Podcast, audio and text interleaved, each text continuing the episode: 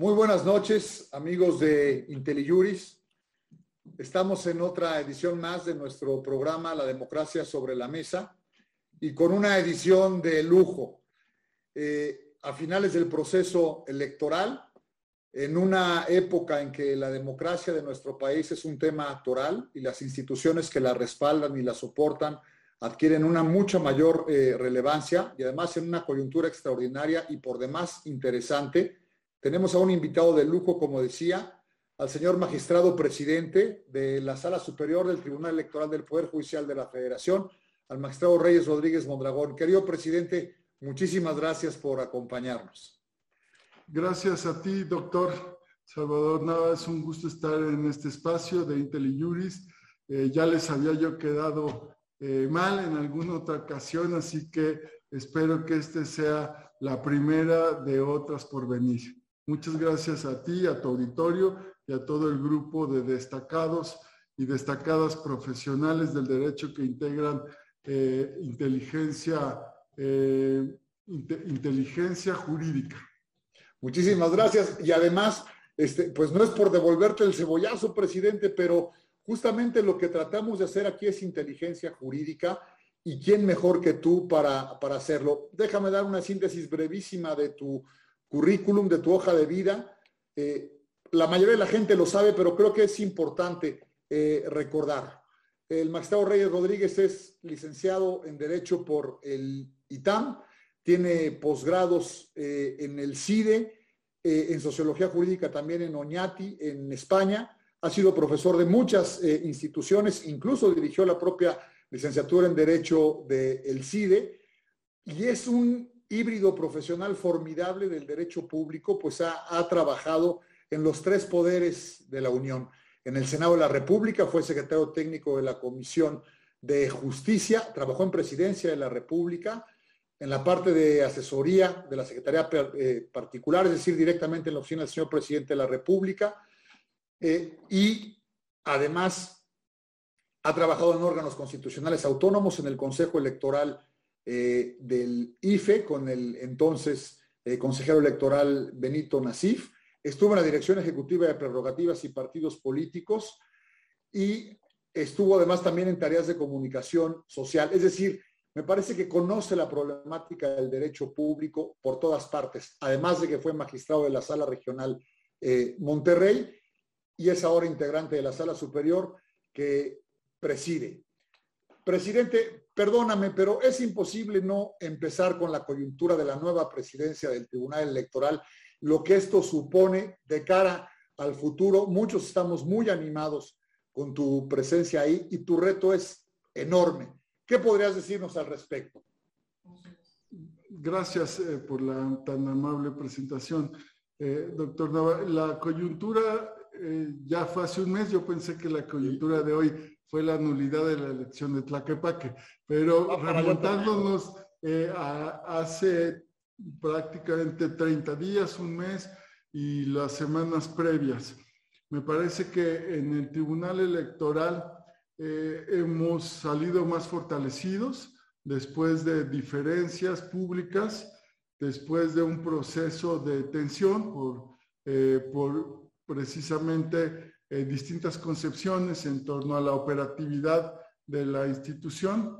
Sin embargo, lo que se demostró después de semanas, días difíciles, hay que admitirlo, fue que con el diálogo con la apertura, con un objetivo común por delante que es el fortalecimiento del Tribunal Electoral, podemos las magistradas y los magistrados construir consensos para que esta institución eh, le responda a la ciudadanía como lo que es una, un tribunal garante de los derechos político-electorales, eh, un tribunal que resuelve controversias de los partidos políticos, de las candidaturas, que atiende los procesos electorales eh, para legitimar resultados, porque un proceso electoral eh, es algo muy complejo que va desde la organización hasta el resultado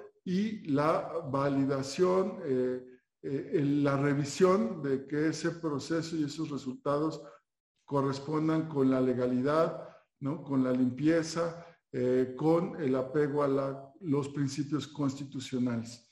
Eh, entonces, para concluir, esa coyuntura eh, nos llevó a momentos de turbulencia, hubo que agarrar el, avión, ¿no?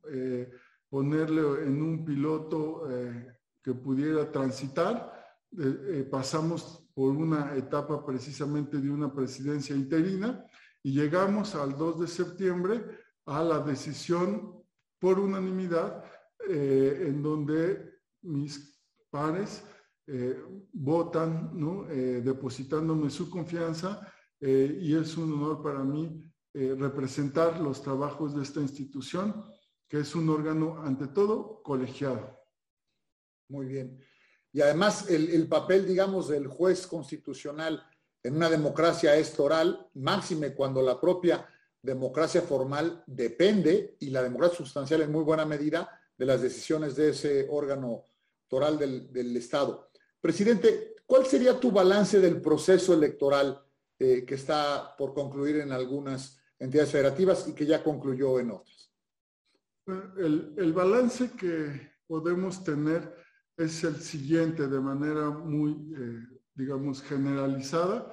Eh, en primer lugar, fue un proceso electoral con, mm, con una alta participación ciudadana. Durante todo el proceso me parece que la sociedad estuvo atenta a la definición de candidaturas, a el establecimiento de cuotas para grupos eh, vulnerables, eh, las reglas de género, se implementa la paridad para la postulación en gubernaturas, eh, precisamente la intensidad con la que trabajan las autoridades electorales, el INE, el tribunal, y en contextos de alto escrutinio y, de, apertura a la crítica, también generó atención e interés.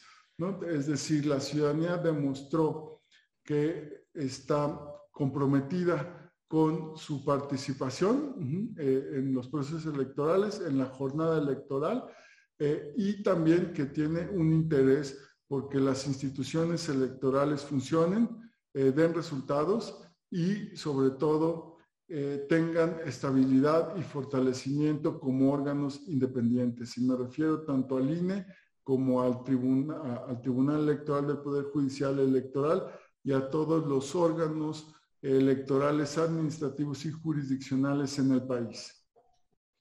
Cada, cada vez es más judicializada la, contienda electoral, presidente.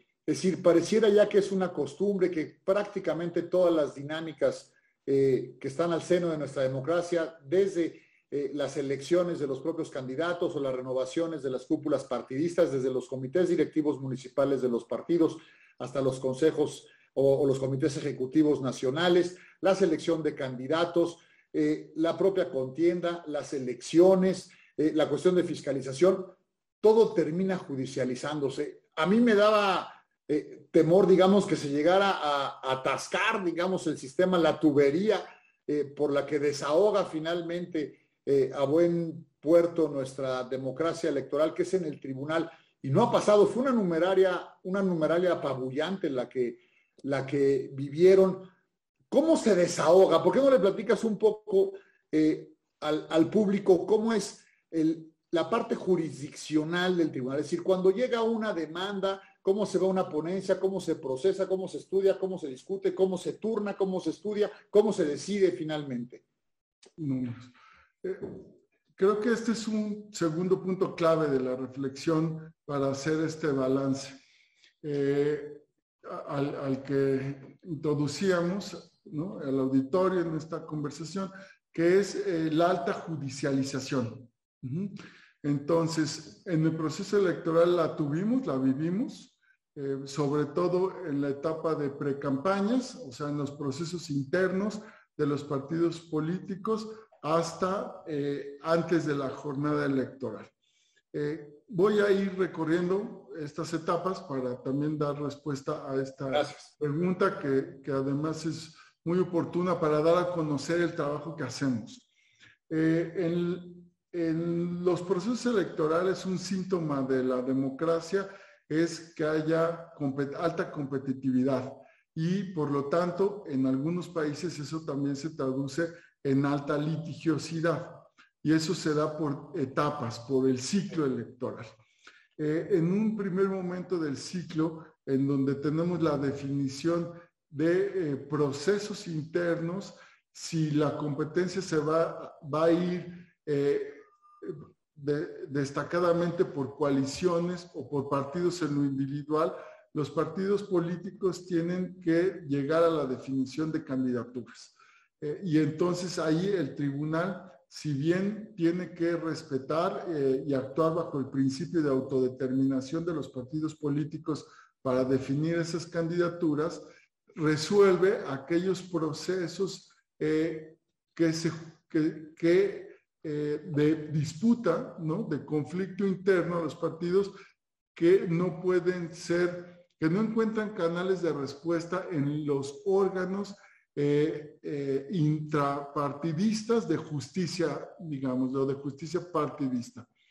Eh, tienen la garantía, las militantes, las candidaturas, de si no están de acuerdo con las decisiones de sus órganos internos de justicia partidista, presentar impugnaciones que pueden ser resueltas ya sea por las salas regionales, el tribunal tiene cinco salas regionales, que atienden conflictos a niveles estatales y la sala superior a nivel nacional. Definidos los procesos de campaña, de candidaturas, perdón, y que se dan en todos los niveles, desde las presidencias municipales hasta en este proceso electoral las diputaciones federales, pasamos luego al registro de candidaturas. Y, respecto del registro de candidaturas, la sala superior confirmó eh, en términos también, digo, muy generales, dos decisiones del Instituto Nacional Electoral que fueron clave para este proceso. Una es la paridad en la postulación de mujeres y hombres a los, a los ejecutivos estatales. Tuvieron que presentar por coalición o partido político al menos siete mujeres candidatas a gobernadoras y ocho hombres. Cumplieron todos los partidos, hay que decirlo. Eh, y eso se tradujo en el triunfo de seis eh, gubernaturas eh, para que, van a encabezar mujeres. sí, sí, recuerdo bien, son seis. Y bueno, también el, INE y el Tribunal Electoral conformaron la obligación de cuotas para grupos en situación de discriminación, grupos vulnerables, como son eh, las cuotas bajo el principio de representación proporcional, es decir, la lista que postulan los, cada partido político para diputaciones federales que se distribuyen en cinco circunscripciones. Cada circunscripción tiene una lista de 40.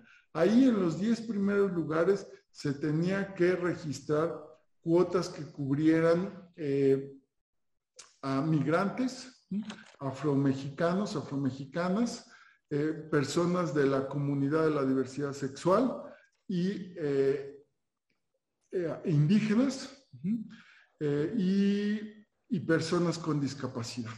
Entonces, eso generó después un alto grado de litigiosidad entre los partidos políticos. Se denunciaron si se cumplían o no con las cuotas o aspirantes a candidaturas, militantes de partidos que cuestionaban también eh, o pretendían eh, argumentar que tenían mejor derecho a ser postulados. Eso también nos llevó a resolver distintos conflictos, todo esto a través de, eh, de el juicio, preponderantemente del juicio ciudadano, o JDC, o juicio para la protección de los derechos políticos electorales.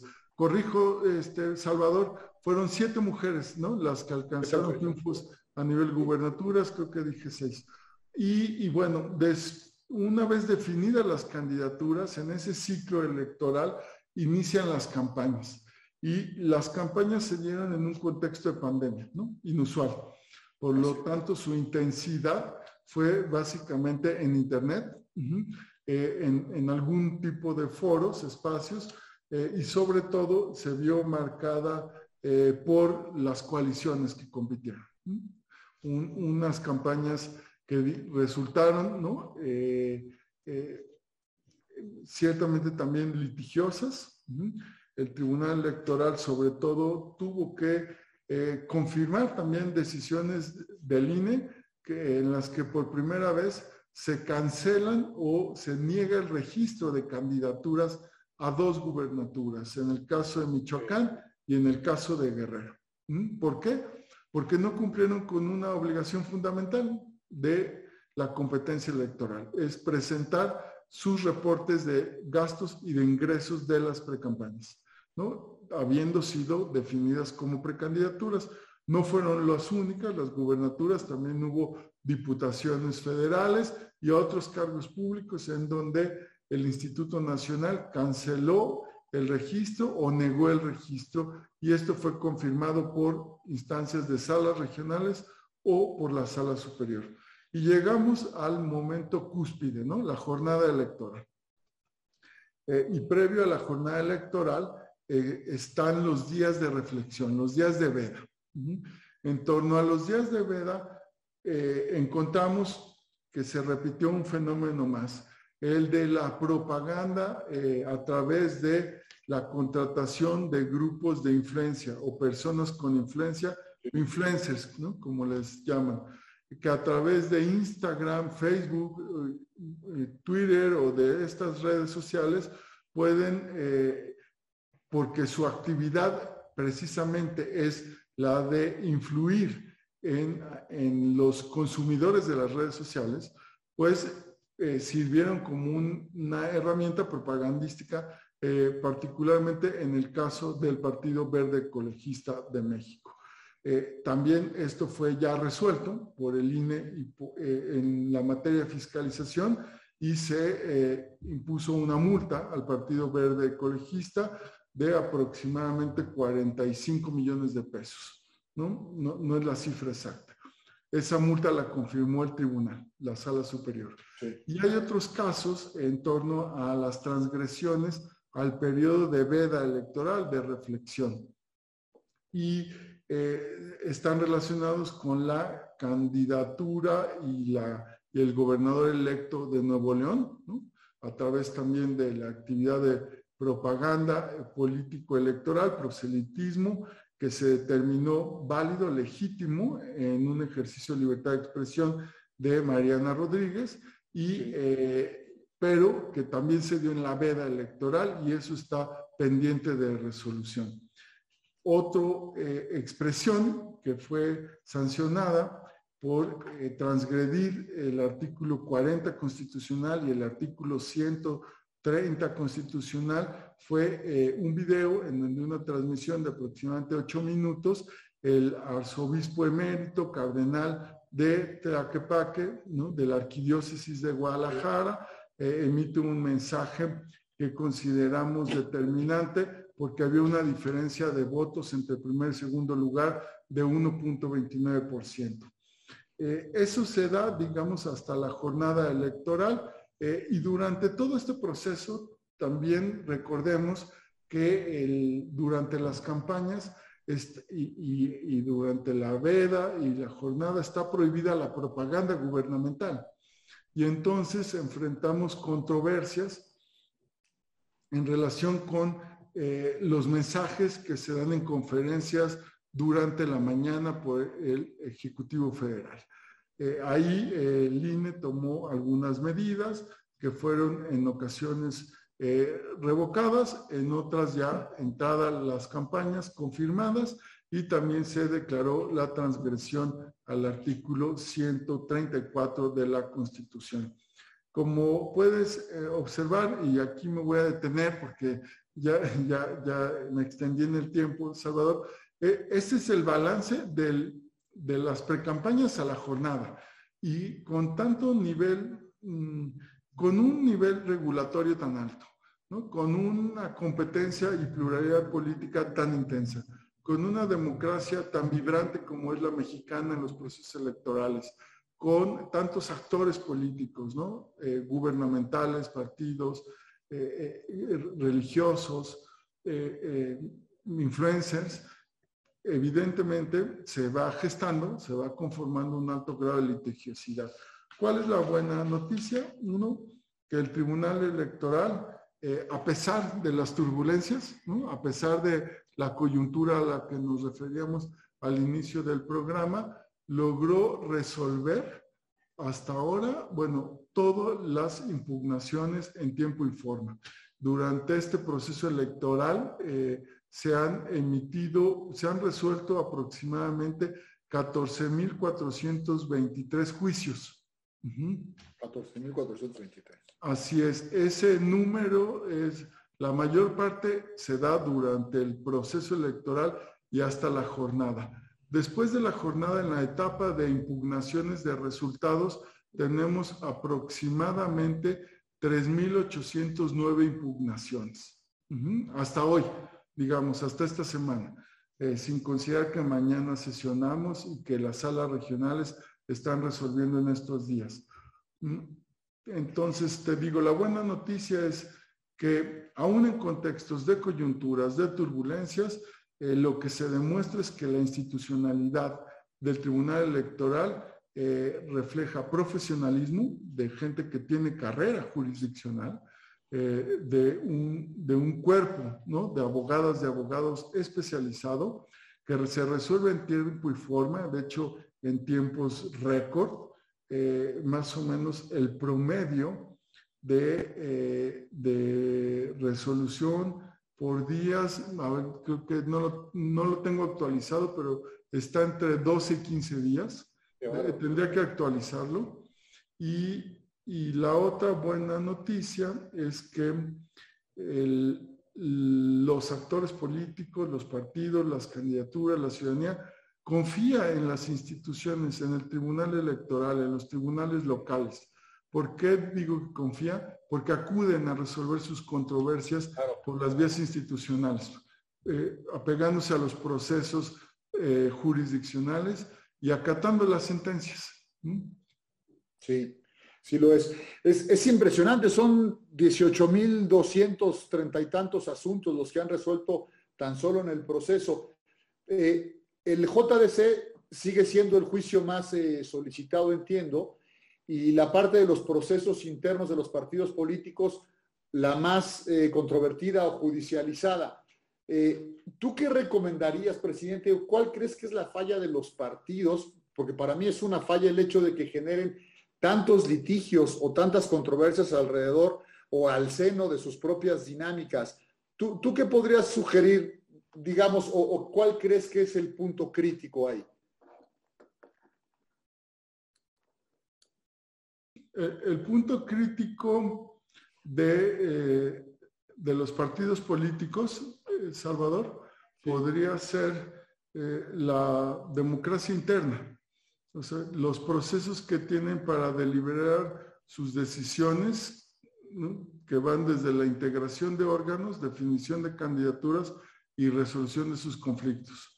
Eh, me parece que en términos de democracia interna y, de los estándares que tienen para eh, la selección de candidaturas, eh, hemos, hemos estado como en un péndulo, ¿no? este, al principio había mucha libertad, mucha discrecionalidad. recordarás hace 20 años, ¿no? 25 años, en donde apenas se le daba forma a las reglas de la democracia interna partidista. Eh, el tribunal tuvo una aportación importante. Después se dan las reformas de 2006, 2007. Eh, se, incluyen parámetros de lo que es la vida interna. En el 14, eh, un eh, un diseño de justicia intrapartidista, a ti te tocó vivir ese periodo, entonces ahí fue más o menos de cierta estabilización. Y después viene a, de alguna manera aparentemente a, agotarse ese modelo por tanta actividad ¿no? al interior de los partidos, diferencias, procesar intereses de distintos grupos. creo que eh, la democracia interna de los partidos políticos es, es, es, el tema. Sí, coincido contigo. Presidente, tú has tenido una experiencia laboral interesantísima porque has sido un jugador, digamos, de nuestra democracia al seno de las dinámicas parlamentarias, digamos, en, todo lo que supone la deliberación eh, partidista para la toma de decisiones de Estado. Has estado eh, como un asesor de primera línea en la conducción de política del Estado del Ejecutivo Federal.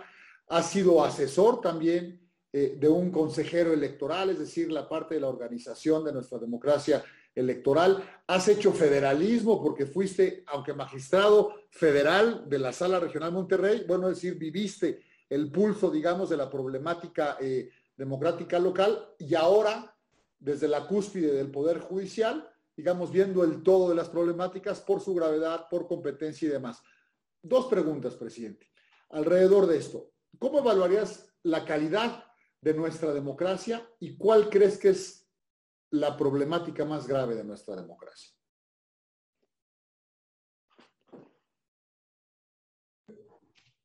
La problemática más grave, que es la pregunta de los, ¿no? De la Lotería Nacional. Eh, la problemática más grave diría yo que en términos de una constante es la desconfianza. Eh, así surgió el debate sobre la necesidad de autoridades electorales independientes autónomas. Eh, el modelo del INE eh, ante CIFE está pensado desde quienes lo diseñaron, tratando de seguir los principios del Poder Judicial. Sí. ¿Por, qué? Porque el Poder Judicial, no me refiero al Poder Judicial mexicano, al Poder Judicial como una institución de un Estado de Derecho, de una democracia, con ciertas características. Eh, ¿Y por qué? Por su función de contrapeso en una democracia. El Poder Judicial es un elemento, como sabes, eh, esencial, o sea, es una condición necesaria para la existencia de un Estado democrático de derecho.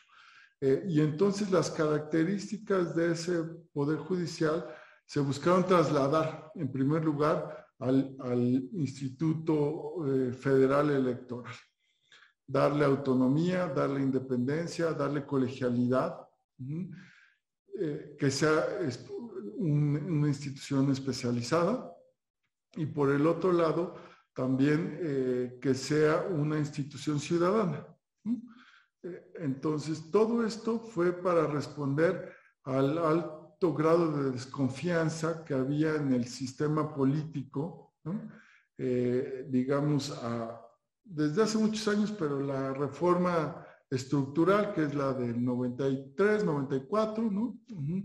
Eh, toma estas características. Y a partir de ahí y de reformas previas, pero hacia adelante, hasta la última de 2014, lo que tenemos es una serie de reformas mm, más bien eh, coyunturales que van respondiendo a la desconfianza, a la desconfianza entre los partidos, a la desconfianza hacia las autoridades gubernamentales, a la injerencia ¿no? Eh, denunciada por la oposición, de los ejecutivos federales, eh, a los desequilibrios en la inequidad de la contienda, en fin, pero creo que ese ha sido como una constante eh, este, este punto crítico de la democracia electoral, ¿no?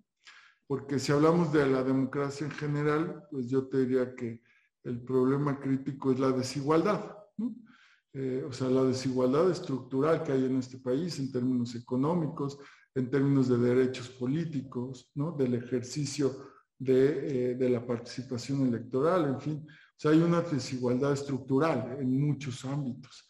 Eh, ese sería, hablando de, de, democracia en general, el factor, digamos, más crítico.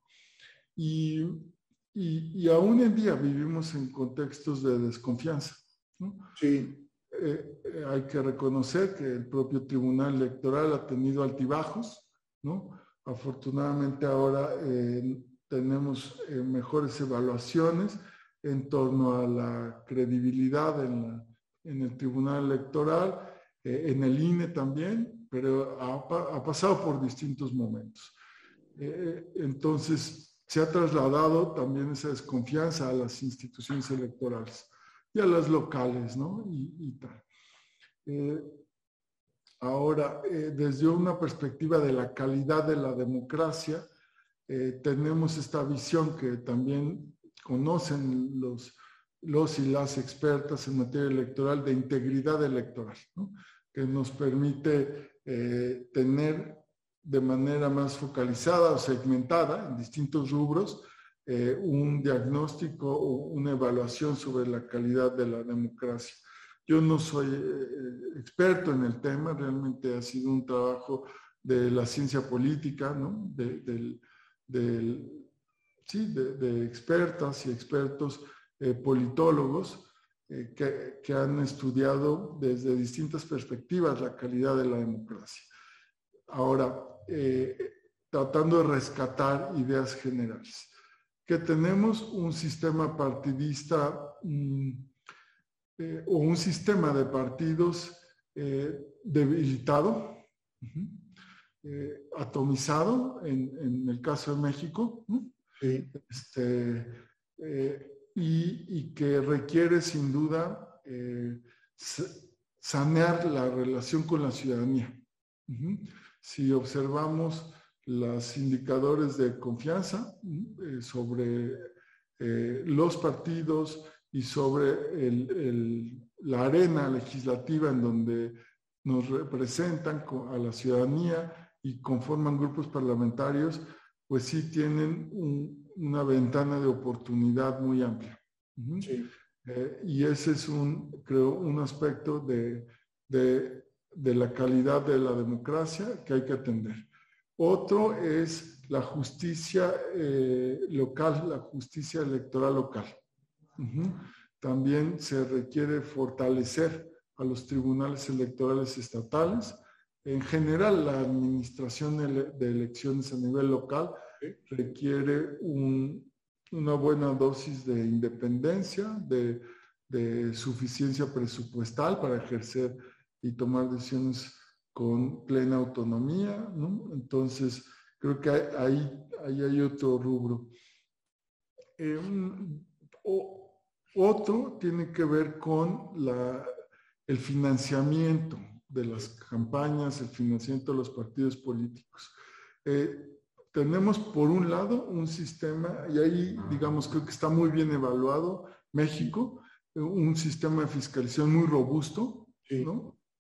palomeado, este, en donde en términos de integridad electoral es reconocido mundialmente. Pero por otro lado, el sistema de financiamiento que si bien existe para generar condiciones de equidad, eh, no ha logrado desincentivar malas prácticas de financiamiento. Mucho se habla pues del dinero bajo la mesa, ¿no? Aquel que no se ve, eh, pero que se percibe, ¿no? Que, circula sobre todo durante las campañas. Y me parece que ahí sí hay, hay un, también una ventana de oportunidad o ahí la calidad de la democracia está flaqueando. ¿no?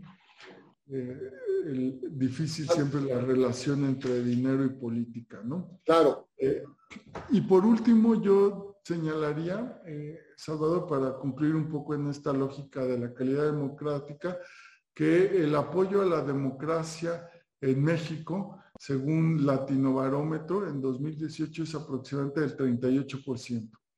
Vamos, no es bajo, pero sí está entre los niveles más bajos que, vamos a encontrar en América. Y creo que ahí está un indicador sobre la calidad en general de la democracia, en donde pues tenemos mucho trabajo por delante. Ahora, hay que decir algo, cuando hablamos de calidad de la democracia de apoyo a la democracia, como lo mide Latinobarómetro, estamos eh, refiriéndonos a las instituciones y a todos los procesos de la democracia no solo a lo electoral, ¿no? Y creo que ahí el gran reto eh, y, que se comparte, creo, en la discusión pública es que las instituciones de la democracia, los procesos de la democracia no han dado el resultado esperado por la ciudadanía para reducir la pobreza, ¿no? para eh, combatir la desigualdad, ¿no? para generar condiciones eh, de, de, de, ejercicio de derechos, de acceso a la justicia que sean deseables. ¿no? Y bueno, ya habrá un rubro muy amplio de, de, políticas públicas en donde la gente espera un mejor resultado.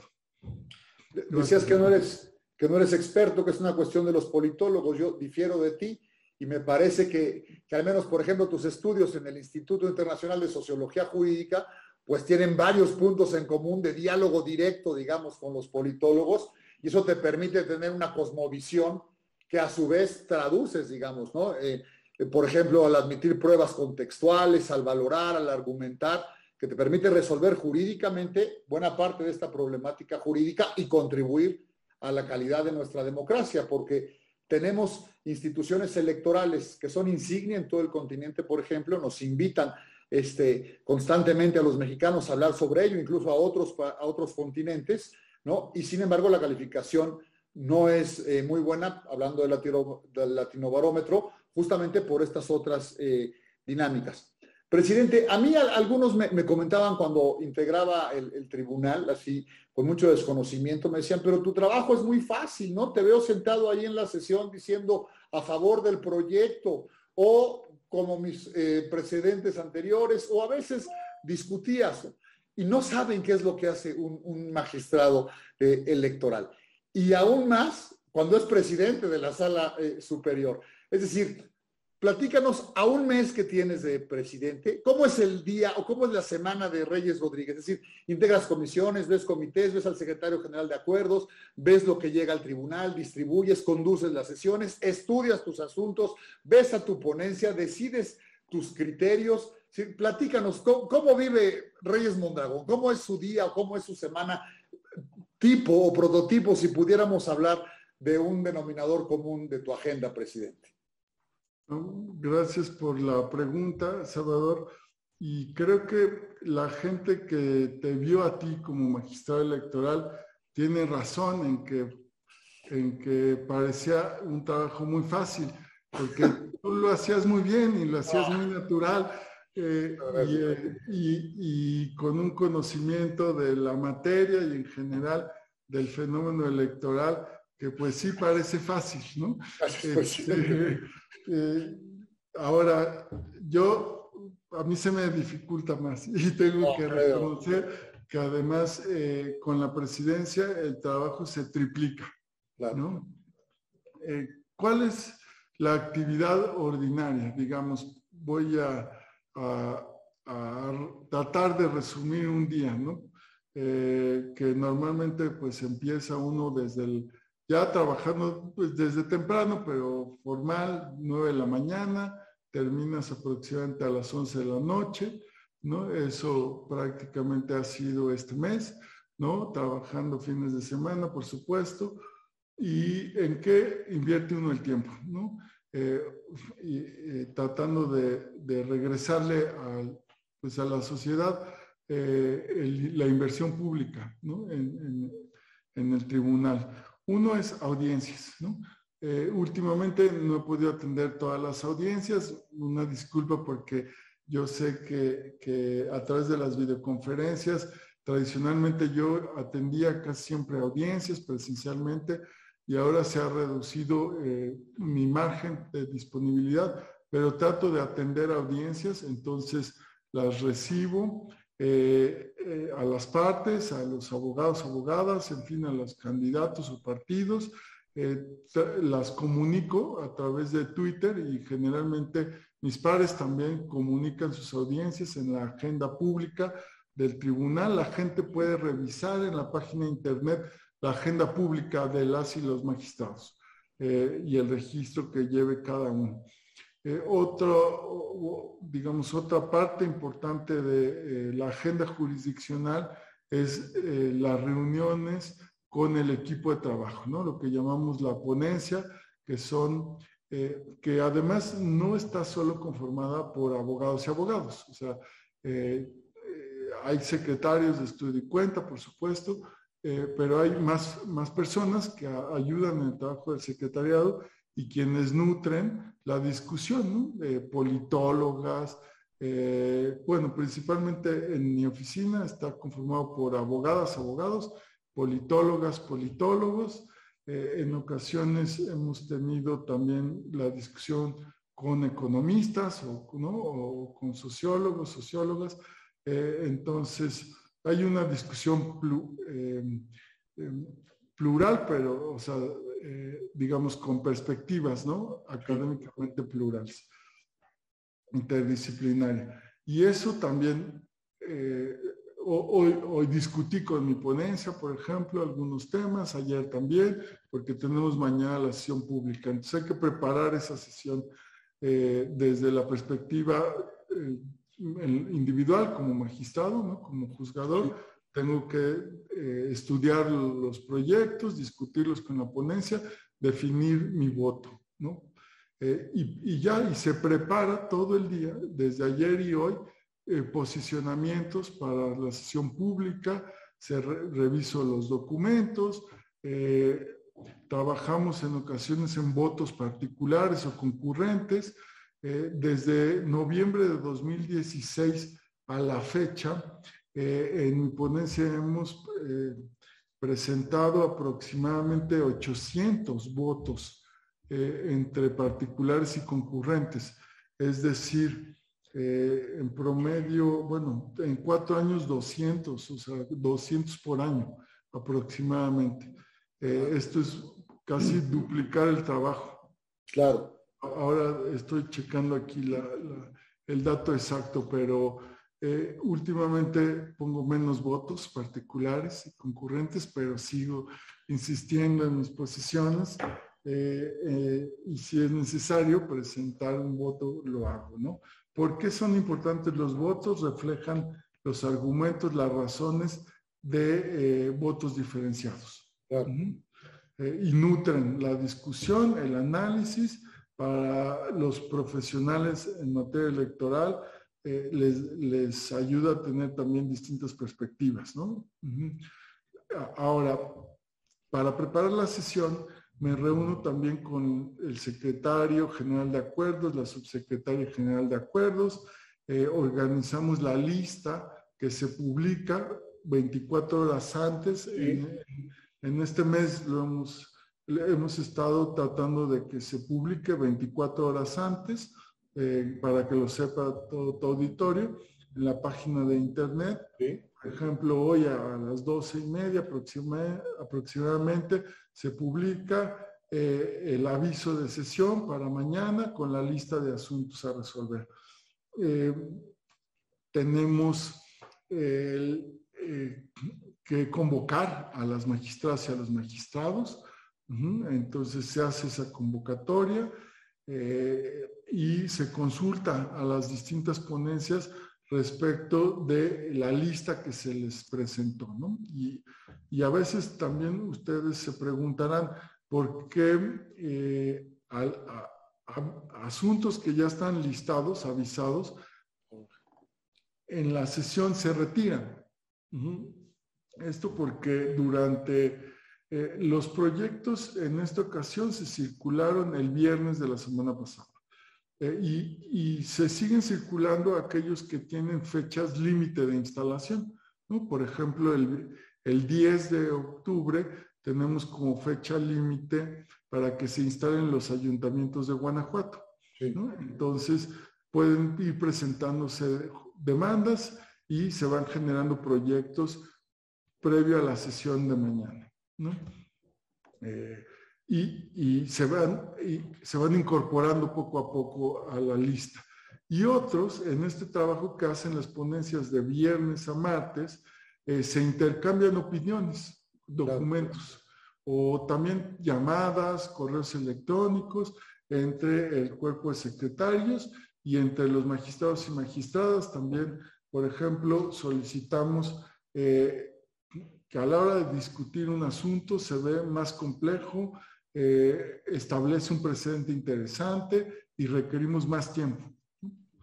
Y alguien solicita, por favor, que se lista la próxima semana. Entonces hay que estar atentos a esas solicitudes y, y, se retiran de la lista en la, al inicio de la sesión de mañana. Bueno, eso implica la organización de la sesión. También hay que revisar eh, los resolutivos, todo un guion, porque mucho de lo que yo hago es eh, dar lectura durante la sesión a las, al resolutivo, eh, que se comunique lo que se decide con la mayor claridad posible. por supuesto, la realización de una sesión tiene implicaciones de sistemas, de área de comunicación, de la Secretaría General que organiza la sesión, es decir, mucha gente y muchas áreas involucradas para llevar a cabo una sesión. No se convoca, digamos, de un momento a otro como un Zoom. ¿no? Este, ahora la gente está muy acostumbrada al Zoom y, no es tan fácil en una, en una sesión pública. Y mi trabajo también implica ahora reunirme con académicos, académicas, con instituciones. Hoy mismo, por ejemplo, tuve una reunión con la Academia eh, Interamericana de Derechos Humanos, ¿no? que tiene su sede en Coahuila. Coahuila. Una institución, así es, nacional, internacional, y, eh, y tuvimos una reunión de trabajo sobre proyectos futuros, colaboraciones en materia de justicia abierta, en observatorios electorales que tú impulsaste, iniciaste eh, aquí en el tribunal, Salvador, y, bueno, darle continuidad a, todo esto. Eh, por ejemplo, tenemos también, eh, tengo reuniones con representantes de partidos políticos, de pueblos y comunidades indígenas o gente ¿no? experta en la materia. Y, y, bueno, e, en eso se va prácticamente todo el día. Estoy checando aquí mi agenda para ver este general. A todo lo administrativo, presidente. La cantidad de personas que trabajan en el tribunal es impresionante para que pueda funcionar, ¿no? El respaldo que hay. Sí, sí, tenemos eh, muchas áreas en el tribunal. Por ejemplo, todo el día de ayer tuve reuniones con transparencia, con el área que se dedica al archivo, a documentar publicaciones, en fin, con comunicación social, con la Secretaría Técnica de Estudios Constitucionales, es decir, sí, darle un seguimiento a toda la actividad institucional, ¿no? con, con los encargados y con los integrantes de áreas, eh, con la Secretaría Administrativa, observar cómo va el presupuesto para el próximo año, eh, cómo se va ejerciendo el presupuesto de este año eh, y en general también, bueno, hablar obviamente pues con, medios de comunicación, atender, bueno, en este caso es un medio de comunicación porque estamos a través de un auditorio, pero bueno, tú eres un experto, un académico, un profesional del derecho, y hay otros foros, ¿no? eh, atender entrevistas. Claro. Y bueno, sí, eso es, eh, realmente no, o sea, quisiera decirte que sí, pero, pero no. Eh, me, pregunta aún, hay varias, hay varias preguntas en el panel y hay una que me gustó muchísimo de un muchacho, supongo que es un muchacho, o si el Arevalo, dice, Magistrado Presidente, buena noche, quiero realizarle la siguiente pregunta. ¿Qué consejo le da un estudiante de la carrera de Derecho que aspira a llegar al Tribunal Electoral del Poder Judicial de la Federación? Me parece preciosa la pregunta y, te la pongo, digamos, como algo que contestes, por favor, desde, tu biografía. O, qué le dirías a un alumno, a un hijo, o, cómo recordarías tu camino? Eh, hay, yo creo que dos elementos clave. Uno es eh, fortalezcan sus competencias como estudiantes, como profesionales, es decir, eh, desarrollen habilidades que son clave en la profesión, como el pensamiento crítico, eh, aprender a escribir de la manera más clara y estructurada posible, eh, y el conocimiento obviamente del derecho. la materia electoral implica saber administrativo, civil, constitucional, electoral, o sea, es un, es un área especializada, pero en donde se cruzan muchas lógicas jurídicas. Entonces, formarse en competencias. Eh, y dos, eh, buscar eh, redes, o sea, redes profesionales en la materia electoral, ¿no? evidentemente, qué bueno que siguen este tipo de programa, IntelliJuris, pero, y, y que estén en comunicación, pero métanse a las redes en materia electoral, ¿no? Eh, y, acérquense al tribunal. Vamos, yo recibo, eh, no es promoción, pero recibo varios correos de gente solicitando trabajo. Eh, y no digo, no es promoción porque no tengo vacantes ya en mi ponencia, pero recibo muchos correos. y realmente los leo y veo los perfiles y veo los currículums. Y si encuentro perfiles interesantes, los voy canalizando o les damos una respuesta. Eh, entonces, el segundo ingrediente clave para el, ejercicio profesional es estar dentro de la red de la materia en la que te quieres eh, dedicar, ¿no? Muy bien. Este, y, les diría, el tribunal además ofrece eh, muchos puntos de contacto cursos a través de la Escuela Judicial Electoral, programas de todo tipo, nuestros correos electrónicos son públicos, o sea, hay, hay muchos puntos de contacto. Muy bien. Presidente, tres preguntas más porque nos estamos pasando el tiempo, pero es muy interesante, caray. ¿Tú cómo ubicas la relación de lo que sale en la prensa respecto del tribunal con la realidad que tú conoces y dominas. Es decir, lo que leemos en los medios, lo que vemos en Twitter, lo que vemos en otras redes, ¿tú cómo lo calificarías, sin hablar de ningún medio en específico, pero crees, digamos, que la masa crítica o los editoriales o lo que se reporta del tribunal, ¿qué porcentaje le, darías o cómo lo, ubicas, digamos, con la realidad, con lo que ocurre, con lo que decides, con lo que comunicas? O y tus pares, desde luego, ¿no? El tribunal como institución. muy interesante pregunta, eh, casi sociológica. Eh, correcto. Quiero precisar que son 685 votos los que están eh, y son consultables en la página de justiciaabierta.net. O sea, exageré un poco, es que a veces siento que son, que es más el trabajo. Este, eh, bueno, la realidad eh, versus eh, la opinión publicada, ¿no? O, la información pública y los comentarios en, en estas redes sociales. a ver, es una, una pregunta muy compleja. ¿Qué diría yo? Uno es, es muy importante eh, cuando se construye la cultura legal, ¿no? Eh, lo que, la percepción de la gente y lo que comunican los operadores del derecho.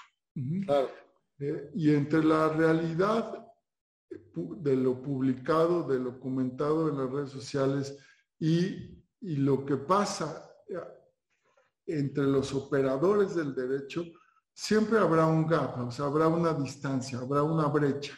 Claro. Eh, eh, cerrar esa brecha es responsabilidad de todos, de los medios de comunicación, de los periodistas, de los profesionales, digamos, de, que ejercen eh, la libertad de prensa, la libertad de expresión, de la sociedad, de la ciudadanía que participa en esas redes y de las autoridades de quienes operamos el derecho, también de la profesión legal, que muchas veces, ¿quiénes son los que nos traducen las decisiones? Así es. Los, abogados de las partes, las abogadas, ¿no? Que comentan en los programas, eh, que, participan en los foros, eh, en las noticias, en fin. Eh, eh, son parte también de esta cultura legal, ¿no? Este, eh, interna y la externa es la percepción que tiene la sociedad, los medios. Mm, es muy difícil decirte que en qué porcentaje se corresponde, porque esa realidad publicada es una percepción que no se puede ignorar. no podemos decir que es falsa. Claro.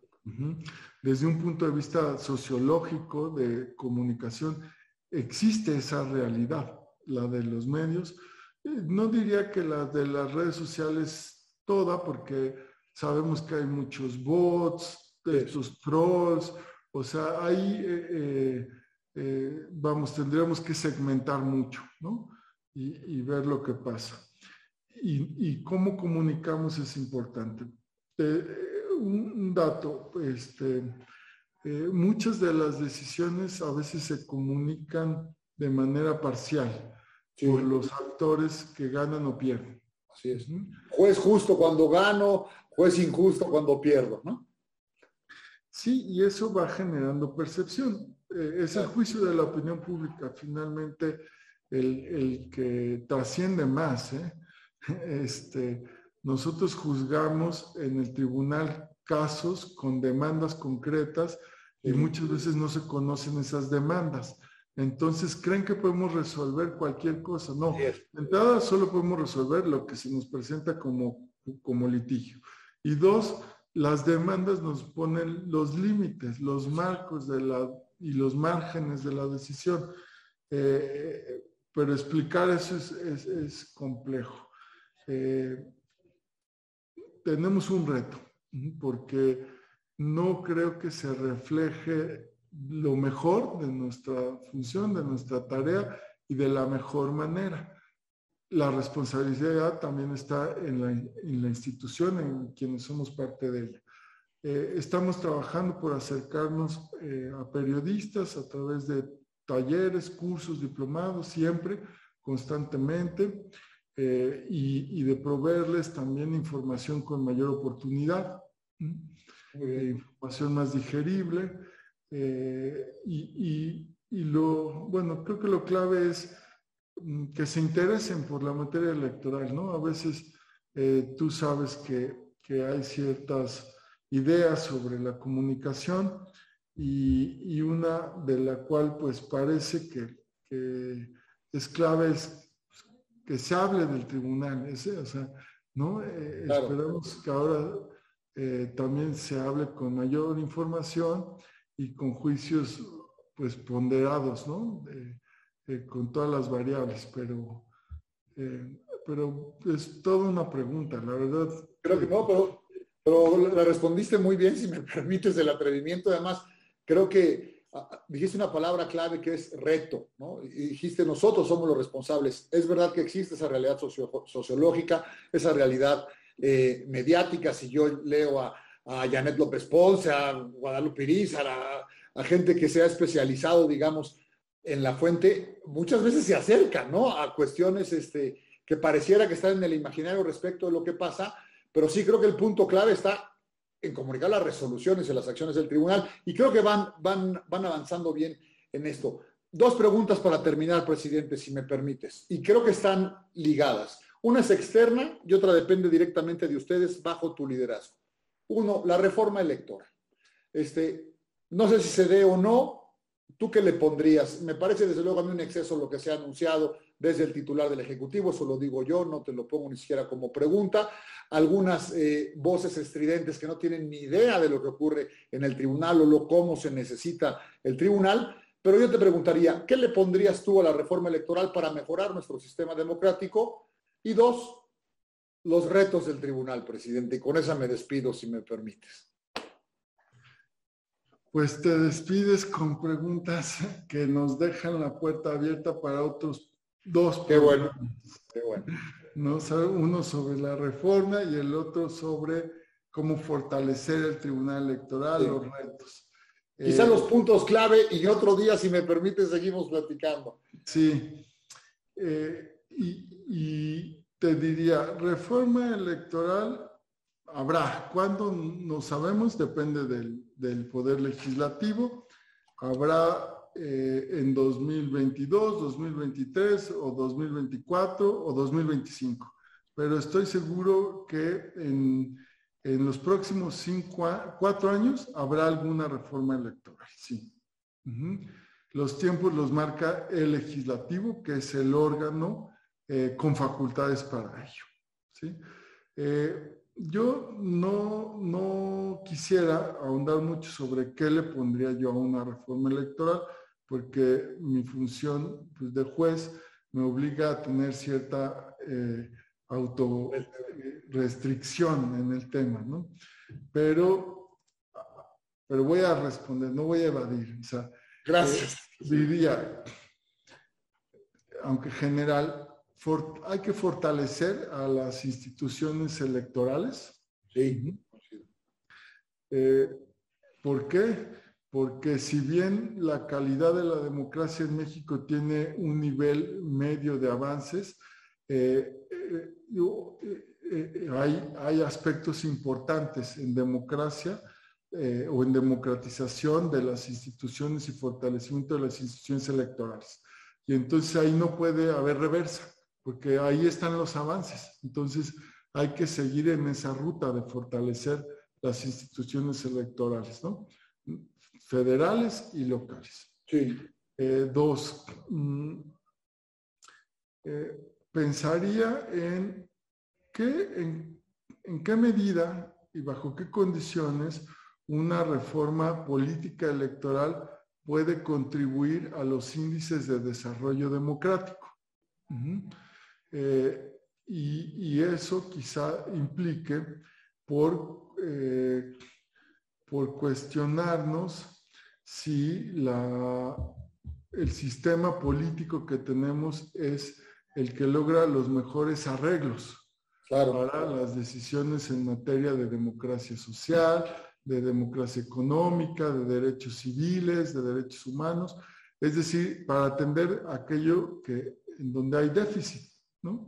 Eh, y entonces, mm, yo sí pensaría que algo que hay que poner en el debate es si es el sistema presidencial, como tenemos, con este diseño de contrapesos eh, de las cámaras y de organismos, eh, digamos, autónomos, como tenemos, el que mejor contribuye a eso.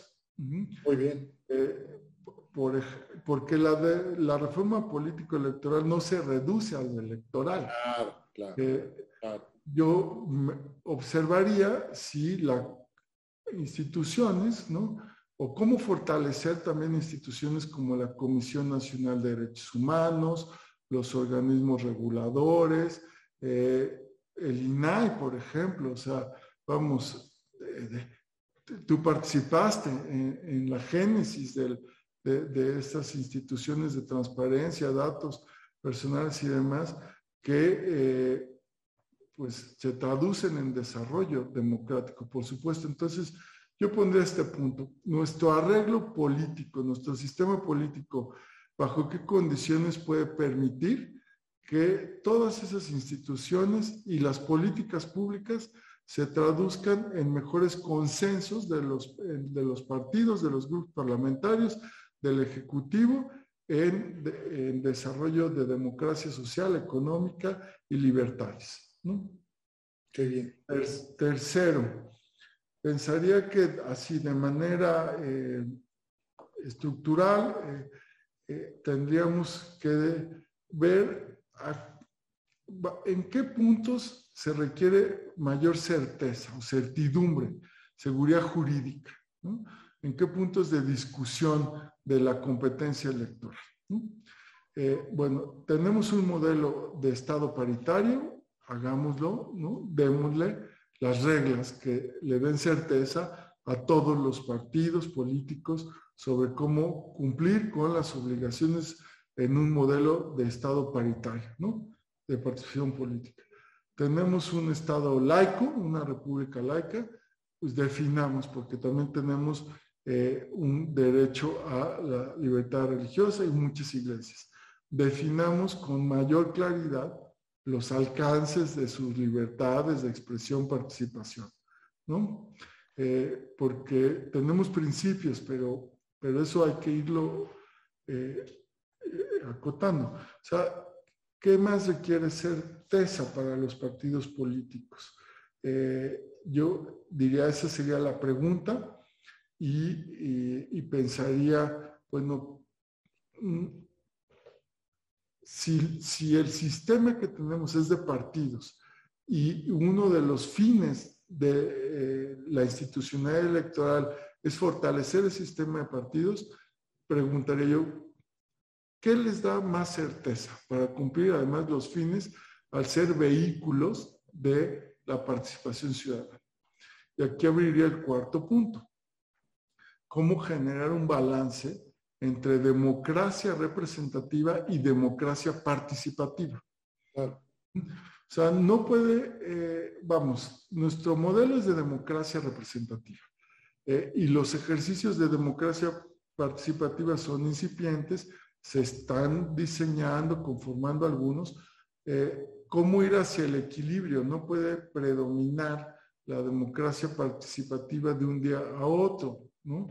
Y la democracia representativa tiene que ser eficaz. ¿no? generar mayor satisfacción para que subamos en este porcentaje de aceptación de la democracia.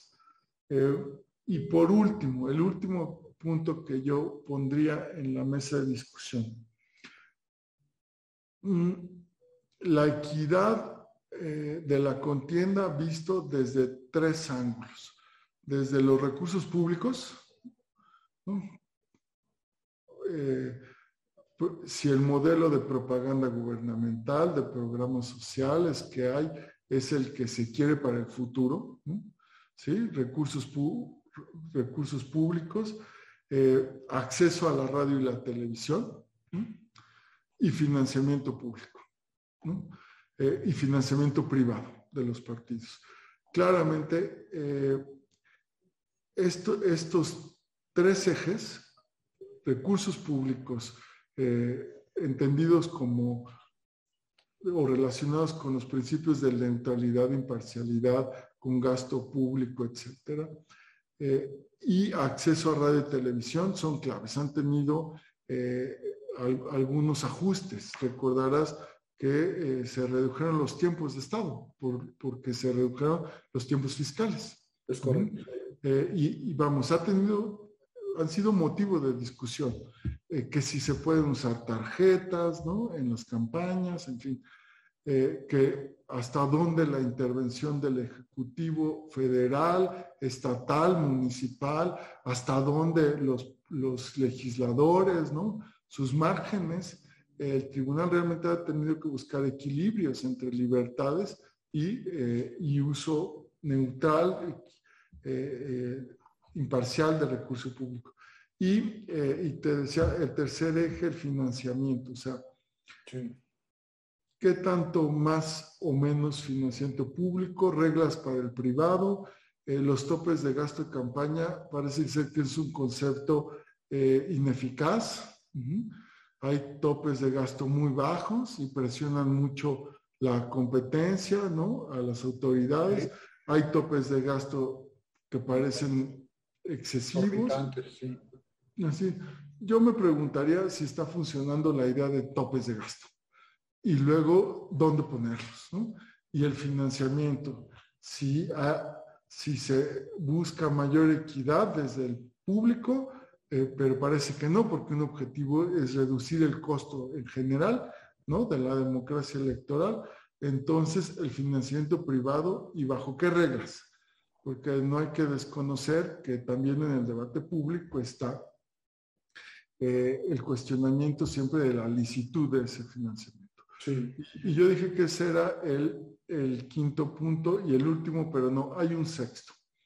Eh, mm, esta elección nos deja una enseñanza también respecto de la violencia en general en, en las elecciones, en los procesos la violencia de género, la violencia hacia los periodistas, hacia la libertad de expresión, ¿no?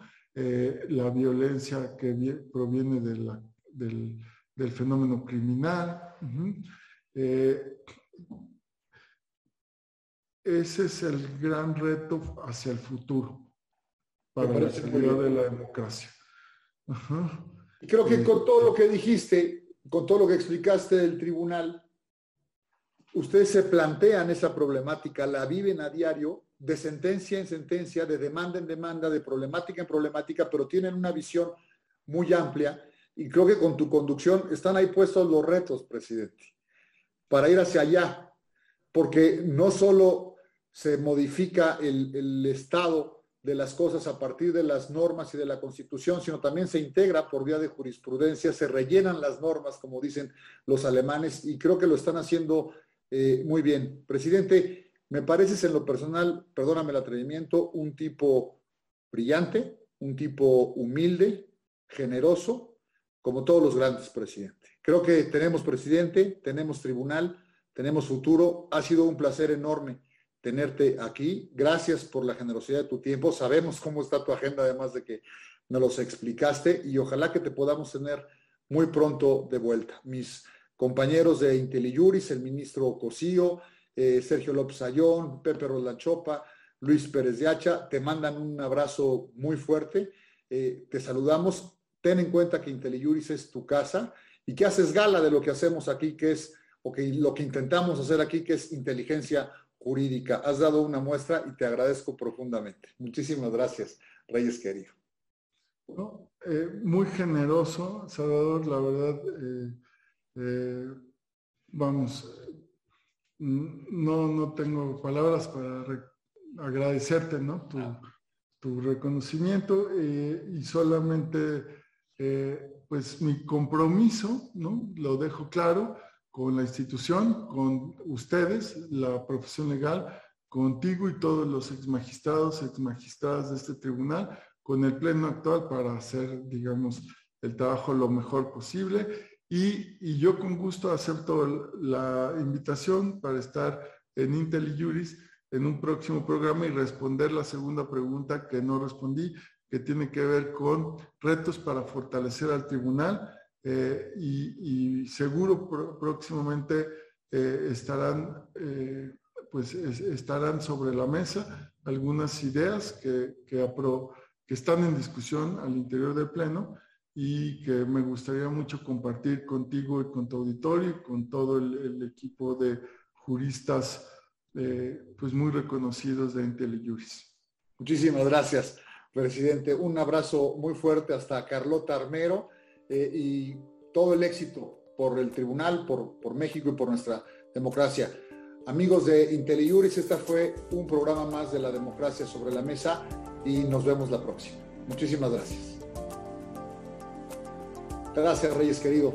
Te gracias, Un abrazo. Un abrazo muy fuerte. Mucho éxito, ¿eh? Eres muy generoso. Gracias, de verdad.